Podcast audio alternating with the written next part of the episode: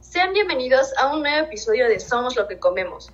Hoy hablaremos de un tema muy interesante, la epigenómica y la nutrigenómica. Contamos con la presencia de dos invitadas especiales expertas en el tema, egresadas de la Universidad Anáhuac Puebla. Ellas han dado distintas ponencias y han recibido distinguidos reconocimientos por su amplio conocimiento en el tema. Ellas son la doctora Citlali Cruz y la doctora Ingrid Galindo. Cuéntenos un poco sobre ustedes, por favor.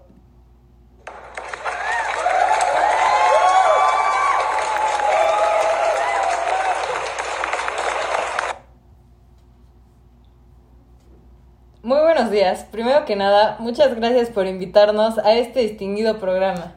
Como bien hiciste la introducción, fuimos estudiantes de la Escuela de Medicina de la Universidad de Anáhuac Puebla durante seis largos años. Ahí fue donde nos conocimos y nunca hemos perdido contacto desde entonces. Por mi parte, me especialicé en la genética y he estudiado distintos diplomados en la materia. ¿Cómo estás? En cuanto a mí, he estudiado distintos diplomados en epigenética y su relación con la nutrigenómica. Aceptamos esta invitación porque quisimos compartir un poco de nuestra experiencia y lo que hemos aprendido, para que todos los demás puedan comprender un poquito más sobre este ámbito. Gracias por invitarnos. Gracias a ustedes por aceptar esta invitación y bueno, a lo que venimos. Para comenzar, me gustaría que nos comentaran un poco sobre cómo podrían definir en palabras sencillas lo que son la epigenómica y la nutrigenómica. Bueno, ¿comienzas tú o yo? Como gustes. Si quieres, yo comienzo. Me gustaría empezar dando una pequeña definición sobre el tema. De acuerdo con el National Health Institute, la epigenómica es el estudio de los cambios epigenéticos en una célula, estos cambios corresponden al modo en que los genes se activan, se desactivan sin que se cambie la secuencia del DNA. Dichos cambios dependen de la edad y la exposición a distintos factores ambientales como lo son el ejercicio, los medicamentos, las sustancias químicas, al igual que los alimentos, y son tan relevantes porque pueden determinar el riesgo de desarrollar o no una enfermedad, tanto en una persona como en su descendencia. Me parece muy completo el concepto. Por un lado, eso es a lo que se refiere la epigenómica. Pero tú te preguntarás, a todo esto, ¿qué es la nutrigenómica y cómo se relacionan? Bueno, pues la nutrigenómica es un ámbito de la genética relativamente nuevo que nos permite una mejor comprensión de cómo la nutrición influye en las vías metabólicas y el control homeostático. Cómo se modifican estos controles en la fase temprana de una enfermedad relacionada con la dieta y en qué medida la sensibilización de los genotipos individuales contribuyen a producir enfermedades.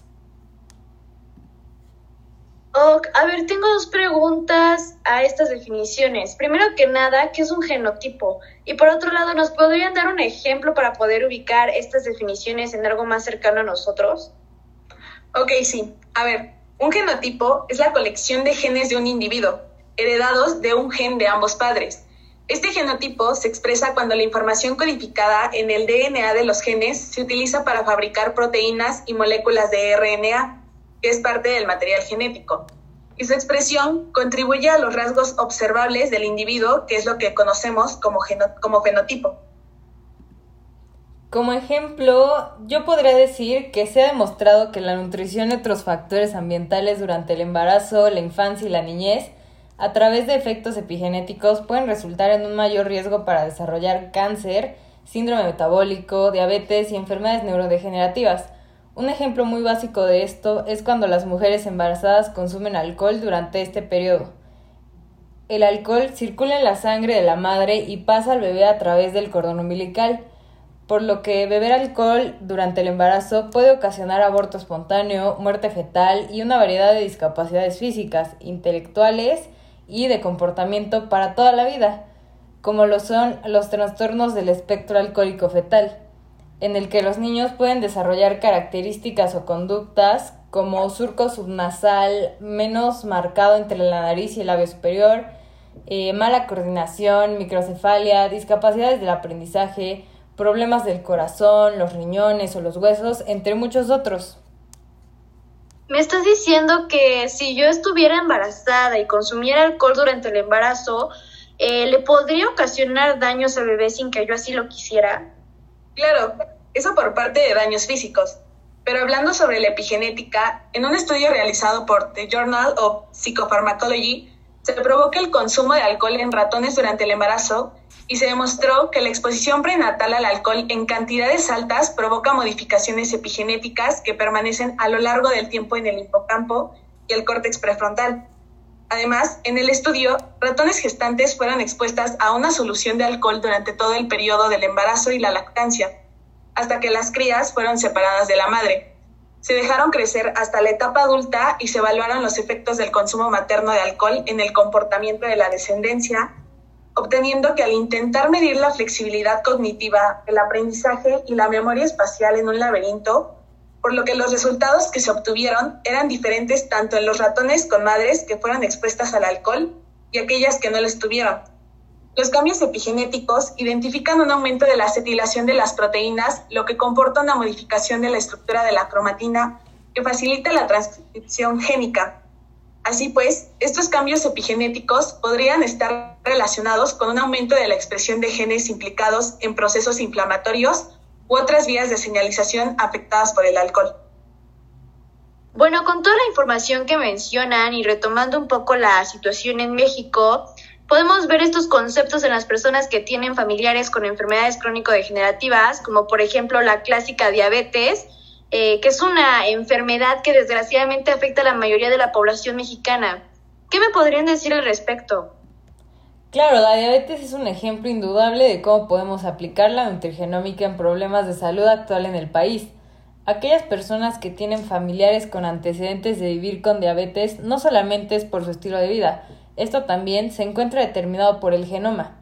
Un poco ligando estas dos variables, tanto el estilo de vida como la genética y la aplicación de la nutrigenómica, actualmente podemos realizar un tipo de dieta que sea capaz de minimizar el riesgo de desarrollar tempranamente esta enfermedad que ya se encuentra presente en nuestros genes. Es decir, con todo esto, lo que se busca es que los genes se expresen después o que en el mejor de los escenarios simplemente no se expresen. Ok, tienes una predisposición a desarrollar diabetes. Tu estilo de vida determinará si sucede o no y por lo tanto los alimentos que ingerimos juegan un papel importantísimo. Sí, claro, es llevar una dieta muy especial. Con la ayuda de estos ejemplos, ahora podemos comprender un poco más sobre el aporte de la nutrigenómica en el estado de salud de las personas y la manera en cómo interactúan los alimentos que, consumimos día a día en el genoma. Para resumir todo, todo esto que, hemos dicho de ejemplos y términos que hemos eh, dado, la nutrigenómica estudia de qué manera los nutrientes y todos los componentes que aporta un elemento van a modular este material genético. Así es. Tan importantes son la nutrigenómica y la epigenómica que en la actualidad todas las investigaciones están orientadas a la forma en que la nutrigenómica puede prevenir obesidad y enfermedades de carácter cardiovascular.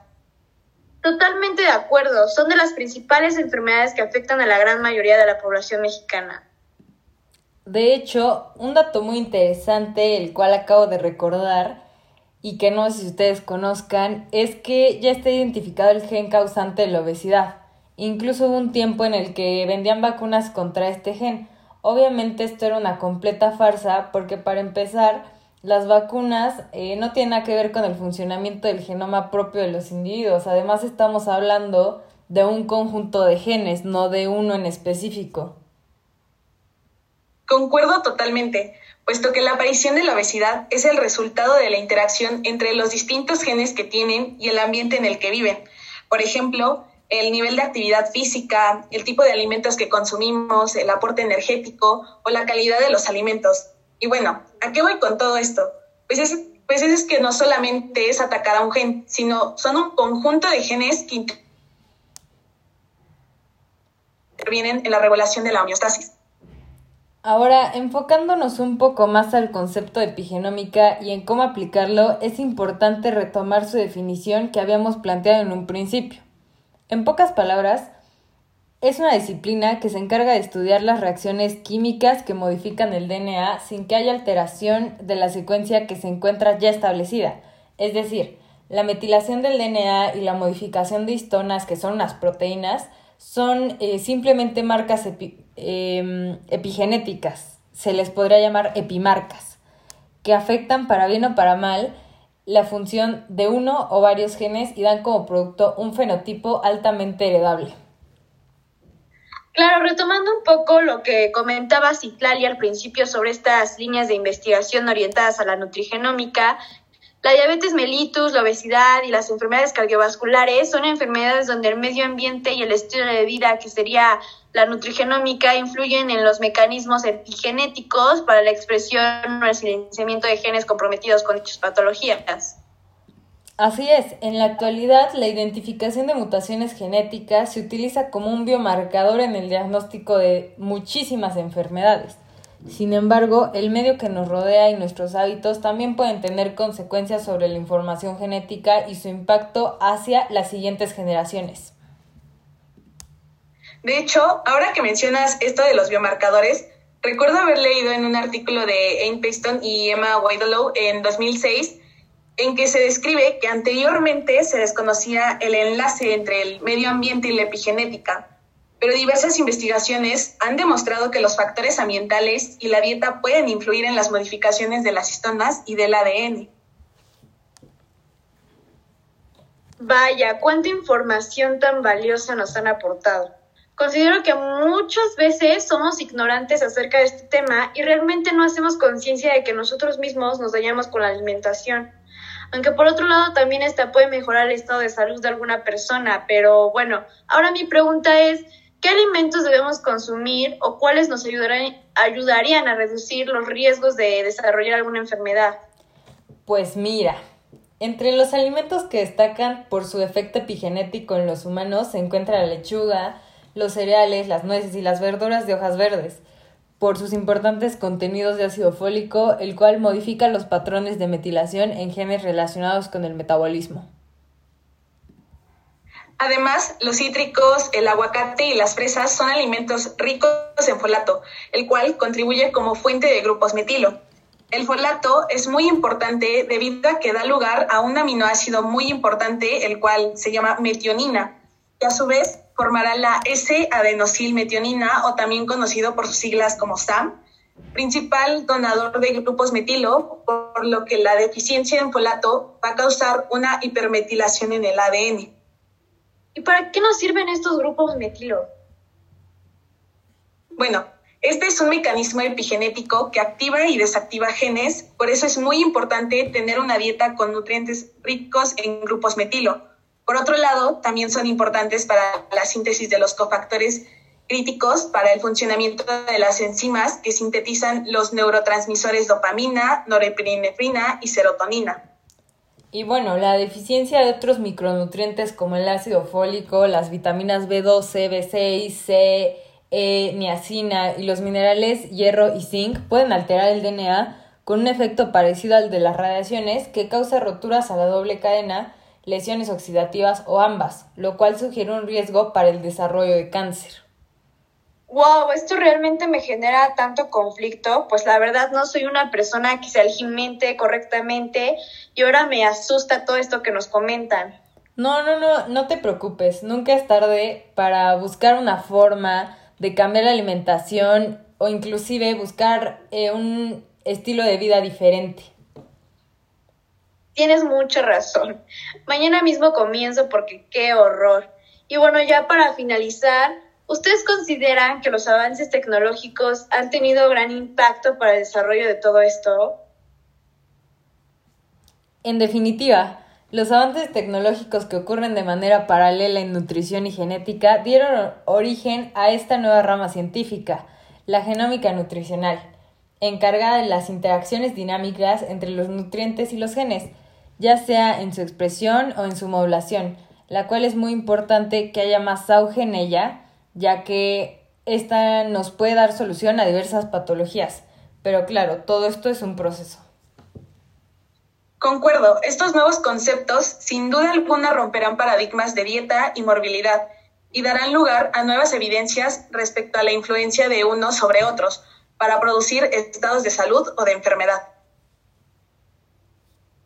Muchas gracias por compartirnos un poco de sus conocimientos. Agradezco el tiempo que nos brindaron para hacernos entrar en conciencia acerca de lo que comemos y plantearnos la pregunta de si realmente le hacemos un bien a nuestro cuerpo al estar consumiendo ciertos alimentos y cómo es que nos ayudan o nos perjudican. Realmente eh, creo que debería haber un poco más de educación acerca de este tema, ya que podría generar un gran impacto en la salud de la población. No, ¿cómo crees? Muchas gracias a ti por invitarnos y espero estar muy pronto de nuevo por aquí. Igualmente, muchas gracias y saludos a todas las personas que nos estuvieron escuchando.